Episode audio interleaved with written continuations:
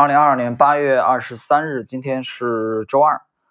我们今天继续马克·斯皮斯纳格尔的《资本的秩序》精华解读。今天我们是第二十二集。二十二集呢，将继续本书第三章“跨期战略之势”啊，这个“势”是呃，这个没有我们后文没有什么特别说明的话，都是这个字儿啊，“势均力敌”的“势”，天下大势。呃，第八十九页开始啊。第三章的这个小节，这个小最后一个小节了。第三章最后一个小节的题目是“是”，啊，顿号，目的、手段与最终目标。这应该是我们可能所有的内容当中最简短的一集了啊。从这个斯皮斯纳格尔的原文来说啊，但是我还是想把它单列一集啊，因为呃这里头有会有一些这个感悟吧啊，所以正文内容并不长，非常简短。我们先看正文内容，第八十九页最后一个自然段。索姆与克劳塞维茨这两位战略大师告诉我们，胜利往往是一条迂回之路的终点。用中文和德文混合起来讲，就是先以取势为目标，而取势啊，势力的势啊，正是达到最终目标的必要手段啊。取势啊，这个势，我觉得其实。懂围棋的人可能更容易理解啊，或者说对战争有有一定这个研究的人更容易理解这个势啊，势均力敌，天下大势啊，势不两立，都是这个势。在此，我们可以也可以看到奥地利学派的与众不同之处，就在于使用独特的手段啊或资本来达到长远目标。正如路德维希·冯·米塞斯所言，通过实际行动所达成的结果被称为终点、目标或目的。人们在日常用语中使用这些词汇，也表示中间目的或目标。人们追求中间目标，只是因为相信自己将通过完成或超越中间目标而达到最终目的。如果不以这种手段啊到目标的框架来看待事物，我们可能会在成功之路上将其中任意一个环节。赋予错误的价值。如果我们认为事物在本质上是分离的，错误的把中间目标当成最终目的，啊，那这样的结果是什么呢？我们来看，那就是说，只关注眼前的事物，那些我们能看到的事物，我们就会因此失去视野的深度，也就无法欣赏那些暂时看不到的事物。这句话很经典，很经典。啊，这是整个这一集啊，这是第三章最后这个小节的重中之重的内容啊，所以当然我们一会儿会展开啊，会展开解读。在此之前，我我觉得应该我们再次重复一遍啊，这两句话非常经典。只关注眼前的事物，逗号，那些我们能看到的事物，逗号，我们就会因此失去视野的深度，逗号，也就无法欣赏那些暂时看不见的事物，句号。那么，马克·斯皮斯纳格尔在这里用不长的这个篇幅啊，这两句话出现在了第三章的最后的这个部分。他强调了，就大家可能都只关注眼前能看见的事物，但如果你只这样做的话，你会失去你视野的深度，你就无法欣赏那些暂时看不见的事物。有人可能会产生疑问，他说：“那暂时看不见的事物，我怎么欣赏呢？”是这样的。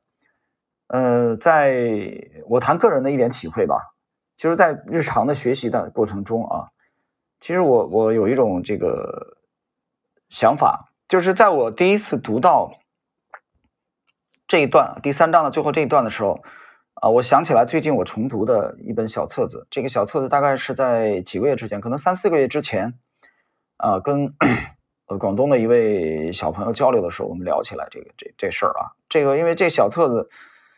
呃，就是赫拉克里特，古希腊的这个非常著名的这个哲学家啊，赫拉克里特残篇啊当中的内容，就是我们刚才的这个谈到的这一点啊，关于看得见和看不见啊，赫拉克里特残篇的其中，他其实提到过一句，就是可以看见啊，赫拉克里特的这个原话是这么讲：可以看见、听见和学习的东西，是我所喜爱的。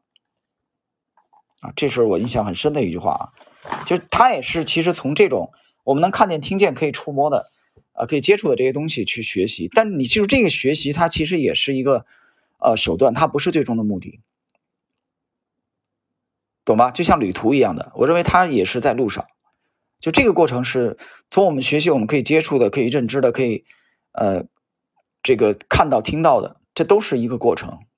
这都是一个，或者说我们把它叫做起点，或者说把它叫做在路上，它都不是最终的目的。最终的目的是什么呢？其实最终的目的，赫拉克里特本人啊有过论述，他讲过这么一句话：看不见的和谐比看得见的和谐更好。啊，挺有意思，有兴趣的大家去去去钻研一下啊，他的他的原原文。那么我回到刚才讲的这个，就是我们要提升。自己，比如说我我也想去追求怎么样可以尽量达到那些去现在暂时看不到的，其实就是就是提升你的洞见嘛，啊，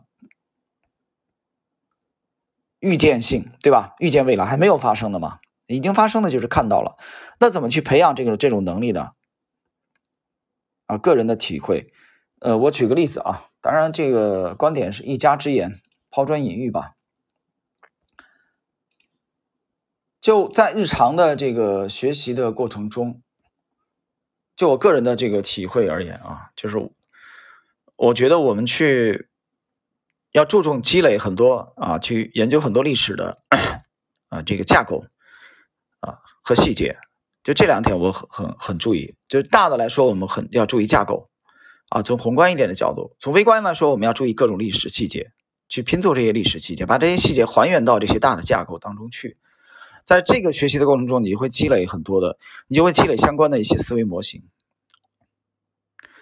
如果你经年累月的、长期的这么去做，那么很显然，你的直觉不自觉的就会逐渐的培养的会更加敏锐。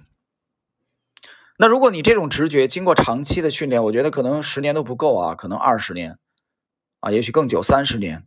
的这种培养之后，你在实战当中用用到了用到了这种预测预判的话，而且又正确的话，那么毫无疑问，你对研究历史啊会上瘾，真的会上瘾。大家想一想啊，中国几千年的历史，我在这里我们不要去争论什么五千年、三千年啊，我觉得这这其实挺无聊。对我们来说，我不是搞这个纯学术研究的人，但是大家想一想。你花了这么大精力去研究啊，我们就说学习历史啊，已经发生过的事儿，对吧？我们是可以感知的。学的这个过程中，我们其实不自觉的就在研究人性了。当你研究了大量的历史，比如说我我平时学习过程中，我特别偏爱的是人物传记或者是访谈录，我对这两类的书籍特别感兴趣啊。然后其次可能才是小说类的啊，我没有把小说类的放在这个特别特别靠前的位置。当然了，昨天我提到，就像芭芭拉 ·W· 塔奇曼的这种小说，我是特别偏爱，啊，特别偏爱。所以就是访谈录也好，人物传记也好，你经过了大量的学习积累之后，这个过程中，其实你对人性的 洞察力不自觉的就会提升。那你研究了大量的历史的这个过程中，你已经上升到了对人性洞悉人性的这个高度的时候，实际上我我就告诉你，其实你离 哲学已经很近了。你就不自觉的就会接近方法论，没错吧？是是这个逻辑对吧？基本上是这个顺序吧。但是你记住，呃，没有多少人可以坚持这么做啊，经年累月、长期的啊，不懈怠的这么去做。这里头两个原因，第一个啊，第一个有没有强烈的兴趣去支撑？第二个，你有没有条件？条件当然包括很多种，比如说你有没有相关的这种时间，对吧？第二个，这种研究的过程中，其实可能长期都不可能，呃，给你产生收益的，懂吧？所以很多人就放弃了。举个例子说，历史小说我也读啊，比如说二月河的啊，二月河的东西，我告诉你，我认为是垃圾，基本上可以定义为是垃圾。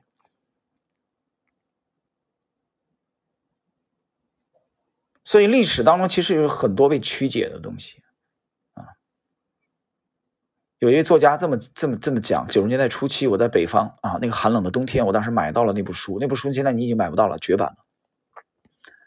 开篇他写过这么一句话啊：历史就像一个婊子，只要是胜利者，谁都可以弄他，对吧？那当然，后来我们也读到了这种类似的话：谁拥有现在，谁就拥有过去，懂吧？历史还或者换一种说法，历史是由胜利者书写的。但是你读到的历史到底有多少是被大量的歪曲、扭曲呢？扭曲过之后的历史呢？又投送给你的，这真的是一个值得我们深思的 问题啊！那刚才谈到了这个关注眼前的事物，先从我们能看到的啊这些事物开始，然后经过长期的学习，呃积累，可以逐渐的让我们去。这个洞悉人性，逐渐的让我们接近哲学的方法论，逐渐的去提升我们的这个洞见。这是这个当中啊，其实可能会会有一个相当长的过程，这不是一般人可以坚持的啊。许多人可能也就放弃了，比如读两本小说就放弃了，读了一本历史书也就放弃了，这是一点。第二个，他的学习方法还是有问题的，对吧？比如今天我们谈到这个。这一点啊，我们先把第三章的最后这个自然段啊进行完，我们继续。呃，斯宾纳格尔最后写道：现在我们可以带着对目的、手段、最终目标这一理论框架的理解，暂时离开这两位伟大的战略家。我们将把精力从普鲁士转向距离很近的、出现在世纪末的奥地利维也纳。数十年来，数十年后，人们终于创造了一个伟大的思想圣殿——奥地利学派投资法最终成型。他这段话其实为下一章第四章的出现。奥地利学派，呃，铺垫啊，这是铺垫的。那我们继续今天的这个第三章的最后这个小节，就是目的、手段啊与最终的目标。接着我们刚才的内容，就在学习，就是我们通过现在可以接触到的、已经发生过的啊，呃，眼睛可以感知的这些史料。在学习的过程中，我们平时可能会应该注意一些什么问题呢？我我平时学习的过程中，我我举例子啊，就比如说我在之前的这个呃宏观对冲系列推荐一些相关书目的时候啊，我我举了举过我举其中的一个很小的例子，我讲了就是你要研究中国经济的话啊，有一个呃区域你是不应该放过的，这个区域就是上海，上海上海的历史你不应该放过，在上海这块土地上。从十九世纪中叶啊，上海开埠以来的经济史，你不应该放过。那么，尤其是从鸦片战争之后啊，到民国啊，我们把时间缩短一点吧啊。大家说我可能不需要那么长的跨度，效率高一点。那我觉得从一九二七年到一九四九年这二十二年的上海的金融史，你必须要研究。有人说为什么是这个时间段呢？我举例子，一九二七年讲。开始清党啊，四一二大屠杀开始清党，这个清党其实得到了江浙财团的财团的鼎力的支持，当中相当一部分，而这些人物其基本上后来的二十多年都活跃在上海滩这个舞台上，而上海是全中国的经济的命脉和龙头。当然，在民国初年以后，其实也涌现了很多的啊中国的金融的奇才啊大家，比如说宋汉章、吴鼎昌。啊，叶景葵，啊，包括这个胡祖腾啊，及胡祖腾这个徐新六啊，贝祖仪，贝祖仪是贝聿铭先生的父亲啊，包括呃后来的晚生啊，张家敖，也就是张公权嘛。张公权可能很多人不知道啊，对民国这个经济金融史不太了解的，但我提他他妹妹，有些人可能会知道，他二妹就是。这个徐志摩的第一位夫人张幼仪啊，我这么一说，你可能就知道了啊。包括李明，对吧？这个铭铭记的铭啊，金字边那个铭。包括陈光甫啊，这上海中国银行界鼎鼎民国银行界的啊，可以说是 大佬中的大佬。陈光甫，包括钱新之啊，所谓是当年民国金融界的四大名旦。这四大名旦很有意思啊，两个江苏人啊，张家敖是江苏宝山的，你是就上海的嘛？其实陈光甫江苏镇江的，啊，京口瓜洲一水间，那么李明是浙江绍兴的，然后钱新之又是浙江吴兴的，所以两个江苏，两个浙江，江浙啊，这江浙出才子。所以你在研究这这段历史的时候，你就会把江浙财团这个关键词和蒋介石集团的命运，啊，后来战败了啊，败退到那个小岛上去了。这个过程中的这些人物的命运交织在一起。张家敖后来去去了澳洲，啊，他有一部著作很有名，是这最近几年中信最近呃前几年嘛，中信有一个这个中文版的，呃，那个我没太看。我读的是早年那个版本，就是《旧中国的通胀》，张家敖的这个大作。陈光甫有他的日记，张家敖日记当然也有啊，在在保存在美国。所以你从陈光甫、从张家敖、从贝祖仪这些上海滩这个非常辉煌的，从二七年到四九年的全身心的参与了 这些上海滩风云变幻的这些人物的。经历当中，你可以读到啊，这个国家许许多多的东西啊，经济层面的东西，政治层面的东西，脱离经济的政治是其实是很不存在的。怎么存在？你告诉我，能存在吗？这些银行家的中国这么优秀的啊，包括宋汉章、吴鼎昌这些人啊，包括许新六这些人，他们的命运和当时的大时代都是不可分割的。但是这个过程我跟他讲了，你在学习这个过程，其实它是嗯比较漫长，而且它它有一点很很多人很难坚持，就是它不可能让你短期获利，懂我意思吧？你学习这些史料，研究这些人物的传记，是不可能让你明天涨停板的，门儿都没有，让你马上得到利益。我讲的立即实现，懂吗？而且你去查档案呢，去研究史料，可能还花费你的时间啊，花费你的金钱，可能有一些人也不见得能。啊，能坚持到这一点，但是你持之以恒的去研究，因为你要研究金融、研究投资、研究研究宏观，你因为你热爱这块土地，你想把这个国家的这个金融啊经济搞清楚。读现在的经济数据是一方面啊，但是往左看很重要。往左是往哪看？往前看，前是哪里？就是历史，就是已经发生过的事情。所以，今天这个这一集的重点讲的是目的、手段、最终目标。啊，从这个手段到目的和最终目标，这个实现是需要过程，它需要你坚持，需要你你有正确的这个学习的方法，然后需要日积月累。但是，如果你长期这么做，从长期来说，你最终一定会受益匪浅。啊，有时候跟朋友聊天啊，说这个，说说你这个，你这平时怎么获利？我说我这怎么获利？我不知道，我就读书获利的啊。我我所谓的有一点点啊利益的话，有一点点利润的话，都是从历史当中来的啊，从读书当中来的。我不要听那些什么小道消息。所以在书房，我看到我书架上啊，这些书籍啊，这这其中可能一多半都是人物的传记啊，或者访谈的访谈录啊之类的。而且我这几年，最近五年吧，我可能去有意识的去收集了很多的呃七八十年代出版的，甚至更早啊六七十年代出版的啊一些很经典的著作，当然很经典啊。当然这里边有一些是再版，有一些是绝版了。因为当时的这这这些书籍，他们的印刷质量、他们的校对质量都是，我觉得非常高的水准，比现在的书籍强很多。现在的书，你发现很多新书连错别字都有。呃，我我怎么解释这个事儿呢？我觉得还是快与慢的问题吧。所谓的匠人精神，我我经常举这个例子，我家开这个面包店，每天到了四点我就下班，我不管前面门前排多少客人，我坚决一个面包都不多做，因为我还要休息。明天我还得开店，我每天只卖这五百个面包，卖光了就拜拜，第二天再开。对不起啊，请请大家散去吧。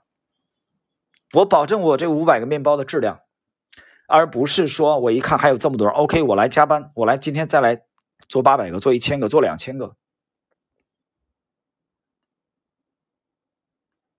所以有匠人精神，它意味着你可能相当长的时间是没有办法获利的。我举例子，像荷兰的光刻机啊，这几年大家去炒作芯片啊，竟然说这个几纳米啊是台积电啊，啊，还有人说这 做空调的，我看到说砸五百亿造芯片，我看到以后笑死了，我说真的是疯了，这人脑子进水了。那是砸五百亿、一千亿能做的事儿吗？芯片是一个国家就能做成的事儿吗？芯片是需要几代人。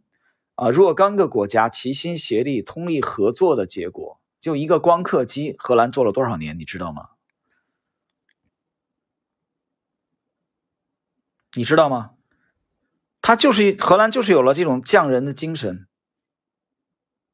可能有了长期这个投资，甚至这个投资大打水漂不赚钱的这种精神，最终才达成了现在的这个垄断，在全球垄断一亿多吧。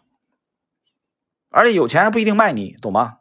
你砸两亿过去，他不一定卖给你，真不一定卖给你，他得看你够不够资格。这就叫定价权，这个定价权是建立在之前的长期的努力之上的。啊，像某些人所说的啊，大干快上，能出这种东西吗？能吗？可以吗？所以很多的时候的慢，就是为了以后的快。马克思·皮斯纳格尔这部书特别是受我的推崇的原因，就在于他讲究迂回，讲究现在的慢是为了以后的快，